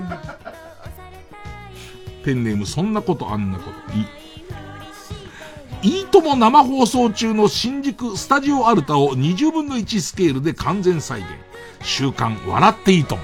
創刊号には、万が一ヤバめの観客がつまみ出された時に置く用の熊のぬいぐるみ付き。でもなんかいいともの、いいとも出てた身からすると、みんなが、行ったことない人だと、みんなが思ってるのの、思ってる以上にすっごい小さいの、いいとものスタジオってすごいでかく見えたけど、行くとこんなコンパクトなところに全部セットとか入ってんだって感じだから、俺、ジオラマ作りてえなえー、ペンネームハルポン、い、イオンモールの中にある客の入らない店を集めて君だけのイオンモールを組み立てよう。週刊新しい廃墟。創刊号はクレープ屋。ね。クレープ屋とか、え、テモミンとか、あ あいうやつをこううまくこう配置して、ね。えー、ペンネームボールペン返して、う、浦安の河川敷でラブホ台をケチケチってカーセックスをしていたパチンカーのワゴン R を成功に再現。週刊浦安のワゴン R。創刊号は UFO キャッチャーで撮ったマイメロのぬいぐるみ付き。あのー、俺のイメージは、あれなんですんすんのか知んないけどさ、なダダッシュボードっていうの？あの、あそこになんかさ、毛皮みたいなのが引き詰めてあってさ、後ろに、あの、白雪姫のあの七人がずらって並んでる。あの感じ、あの感じですけどね。ペンネームうるりう。梅宮達夫ファンなら定期購読しよう。週刊、日本全国、日本全国、たっちゃん漬け人形のある風景。創刊号には、たっちゃん漬け人形がついてくる。今もなお現役のたっちゃん漬け人形から、廃墟に横たわるたっちゃん漬け人形まで、オールカラーの写真集です。えーペンネーム形状記憶老人、う、う、打ち切りが早々と決まった漫画大集合。連載最終回を完全コンプリートせよ。週刊ご愛読ありがとうございました。でもこれちょっと面白そうなのは、迷子を本当はどういう最終回にする予定だったのかのインタビューが載るっていう。あと始めた時にはどれぐらい、あの、これアニメ化するととか、どれぐらい言われてたのかとか、その辺聞きたいですよね。えー、ペンネーム、ヒーロロロ。え、えなりかずきのリハビリに最適。週刊少しずつ作った、毎週少しずつ作っていこう。週刊泉ピン子。創刊号には三角筋がついてくる。ブツブツができ始めたら定期購読をやめよう。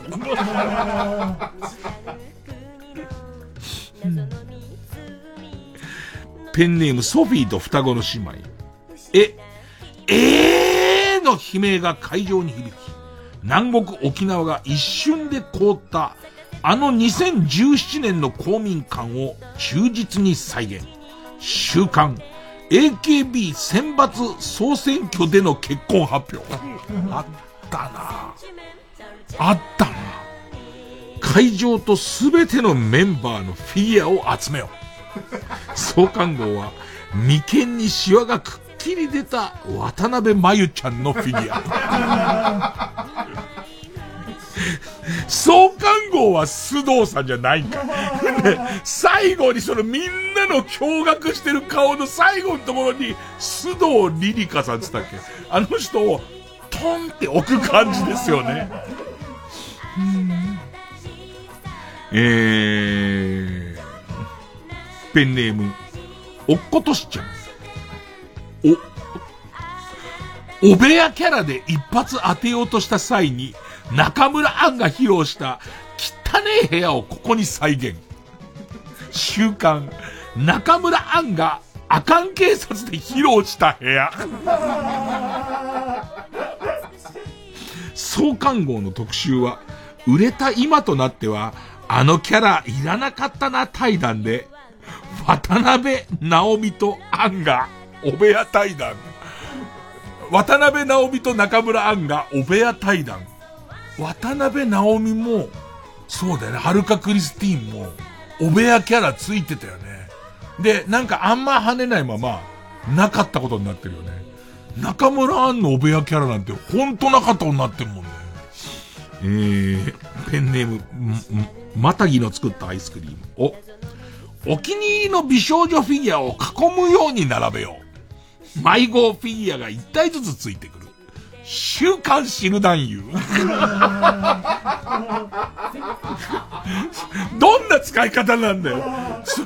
でっぷり太った人とかいろいろ。ね。あともう何度も出してるから甘い字にしてるやつとかいっぱい、お気に入りの美少女フィギュアの前にずらーって並べて、もうちょっともうちょっとって入れていく。うーん。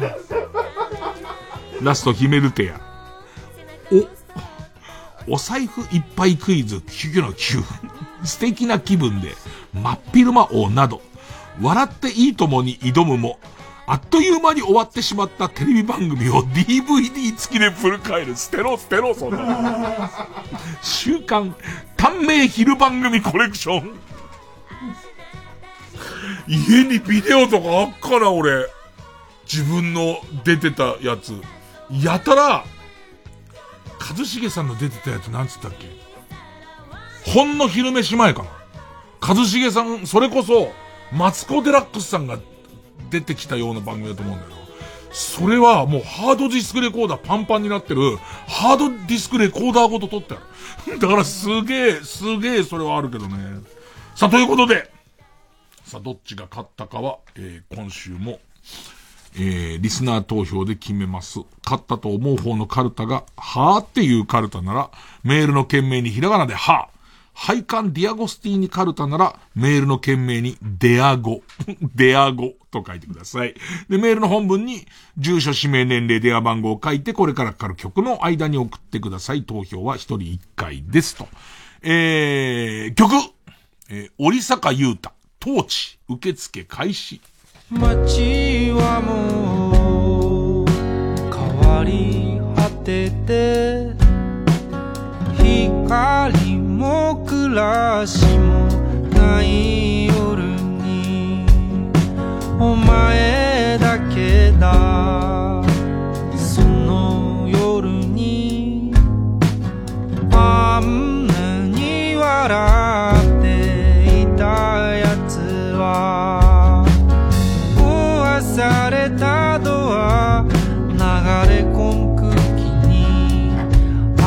愛が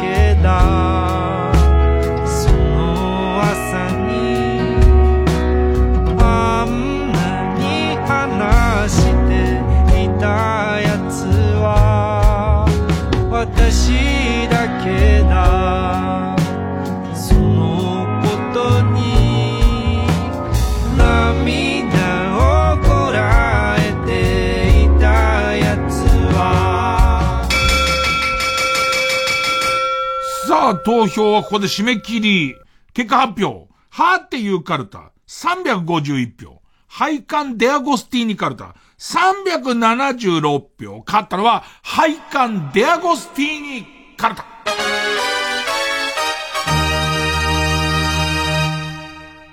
えー、勝ったのは配管デアゴスティーニカルタということで、えーっと、デアゴスティーニが家業です。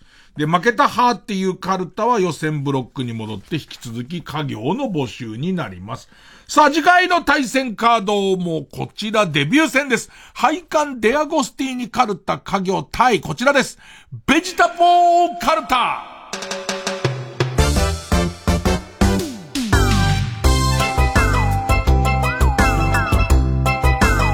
これ何の歌？なんか可愛い。野菜の歌ね、野菜の歌。もうこの歌にぴったりですよ。要するに野菜にまつわるカルタで遊びながら子供たちに野菜好きになってもらおうという、そういうカルタでございますよ。ね。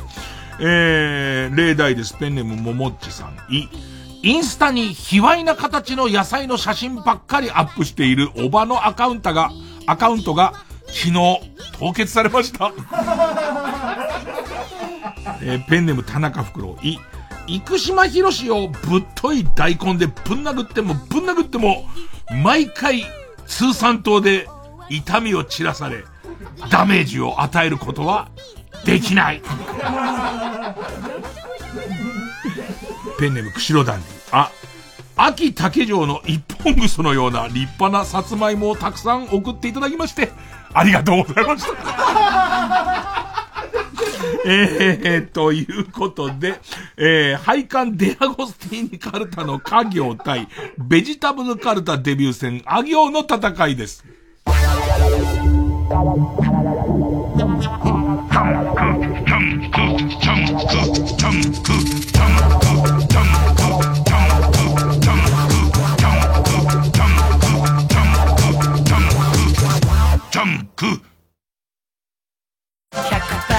松本隆作詞活動50周年記念オフィシャルプロジェクト。TBS ラジオ主催風待ちオデッセイ2021 11月5日6日日本武道館で開催決定。出演ハッピーエンドほか詳しくは TBS ラジオのホームページイベント情報をご覧ください。日本エレキテル連合の中野です。橋本です。私たちの単独公演が今年も TBS ラジオ主催で開催します。今回の公演タイトルは「なんだこれは」岡本太郎先生が生み出した流行語「なんだこれは」をヒントにしました。10月14日から17日までの4日間会場は渋谷のユーロライブ。ぜひ見に来てください。チケットは全席指定税込み4500円です。詳しくは「タイタン」のホームページをご覧ください見に来てくださった人に「なんだこれは!」と思わせたら勝ちなライブにしたいと思います。令和のピンクの電話日本エレキテル連合見に来てくれなきゃ。ダメよダメダメ。ごめんね。ここで小太郎のアウトサイドヒーローをお聴きください。僕は途方に暮ている不穏が生まれるこの星で水色な街並みに思うこの時代に希望が必要だ。そうだ恥ずかしいことも僕の奥に詰めて隠したから繊細な言葉でなりきる未来を思う不器用な演者だ簡単じゃないことは言い聞かせているから日々の心は不安定上がり下がるのは成績だけでいい。何回で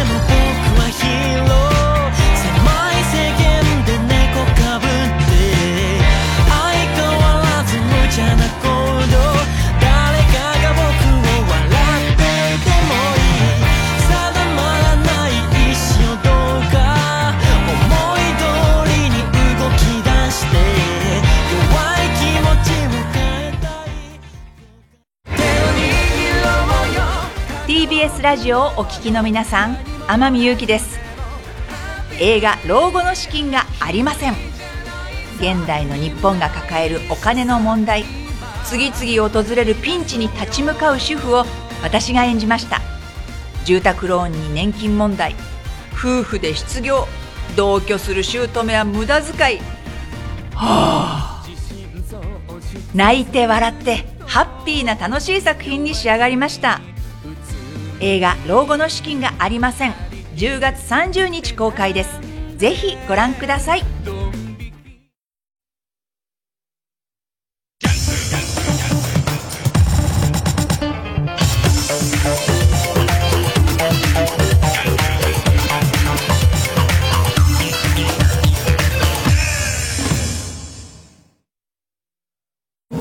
糸杉の傑作が16年ぶりに来日。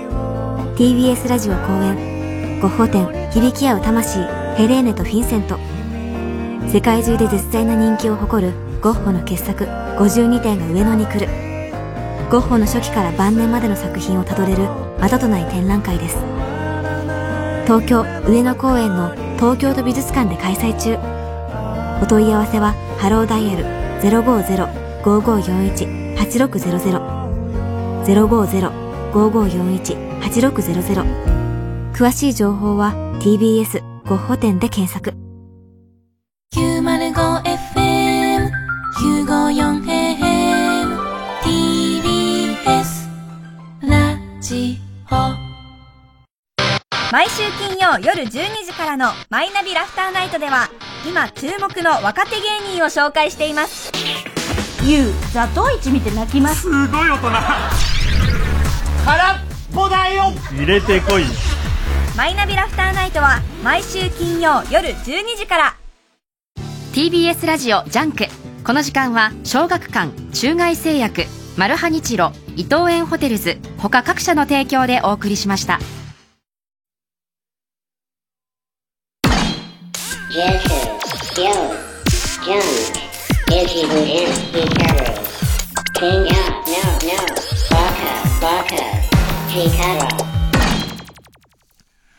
えー、もうエンディング、エンディング。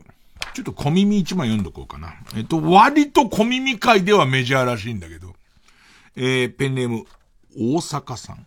アメリカで今年の8月にツールドドーナツという自転車のレースが行われた。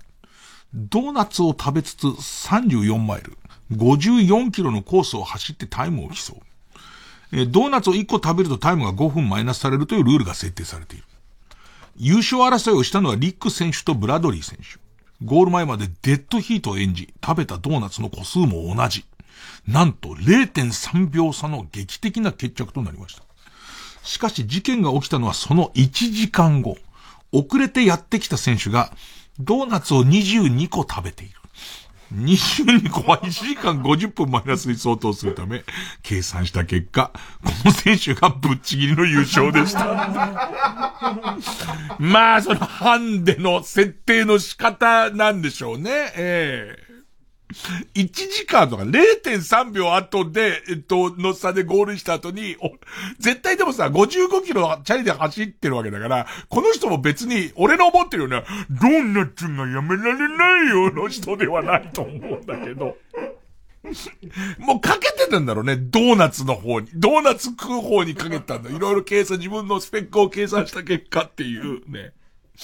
えー、あとは、小耳にちょたまに来る、えっと、この番組見ましたかとか、これどうですかって中に、ラジオネーム肉屋さんから、番外巨人軍っていう漫画読んだことありますかって書いてあって、で俺野球漫画好きで読んだことなかったから、えーっと、えーっと、読んだんだけど、すごかった。なんか、ジャイアンツに恨みを持った主人公がいて、で、それがジャイアンツにいつか復讐するっつって、そのためにはプロ野球球団を買わなきゃなんないから、俺はキャバレー王になるっつって、えっと、キャバレーを経営していったまま終わっていった。最終的に。すごいでかいキャバレーチェーンを、えーと、作って、え打ち切られていった。いい漫画を紹介してくれてありがとう。おやすみなさいます。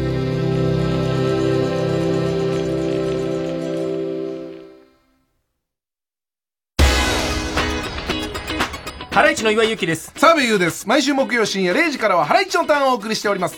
ハライチのターン元気いっぱいですね。ハライチのターン。渋いですね。ハライチのにゃー猫になっちゃったリンリンリン。あ、鈴虫だ。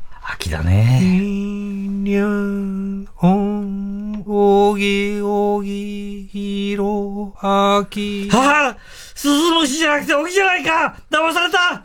おぎやはぎのメガネビーキは毎週木曜深夜1時から。90.5MHz TBS ラジオ。草部光子です。映画老後の資金がありません。10月30日公開。時は金なり。三時です。